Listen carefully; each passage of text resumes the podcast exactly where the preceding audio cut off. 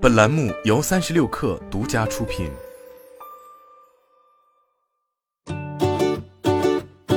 本文来自三十六氪，作者董洁。京东宣布与腾讯续签为期三年的战略合作协议，合作总费用并未公布。此前的合作周期，此费用预估为八亿美元。作为总对价的一部分，京东将在未来三年向腾讯发行若干数目的 A 类普通股，价值最高为二点二亿美元。京东上一次与腾讯续签合作是于二零一九年五月二十七号，如今三年已过，自上次续签起，双方的合作期限也由之前的五年改为三年。根据协议，腾讯将继续在微信平台为京东提供一级和二级入口，此外，在社交媒体服务、广告采买和会员服务等领域也会继续展开合作。不过，关于 QQ 入口的未来归属并未涉及。此前，微信为京东提供的两大入口分别为发现、购物以及我服务。京东购物，二零一九年续签完成后，为了扶持定位下沉市场的惊喜业务，京东曾将发现购物入口切换为惊喜，但如今伴随惊喜业务的裁撤，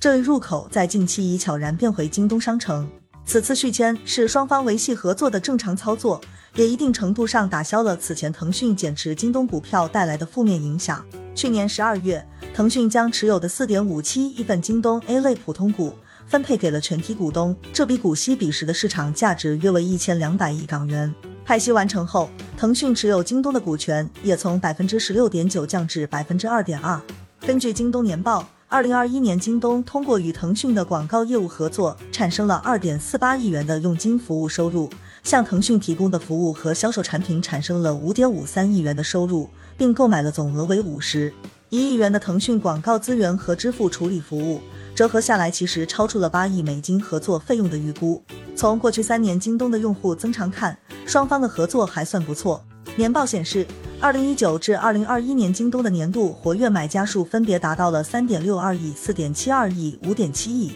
净增用户数则分别为五千六百七十万、一点一亿、九千八百万。每年的新增用户中，来自下沉市场都占到百分之六十左右。一季度，京东的营收及 Non-GAAP 下的经营利润分别同比增长百分之十八和百分之三十二点八，均超过投行预期，是表现最好的本土互联网巨头之一。刚过去的六百一十八，京东成交额也同比增长超百分之十，达到了超三千七百九十三亿元，优于同行。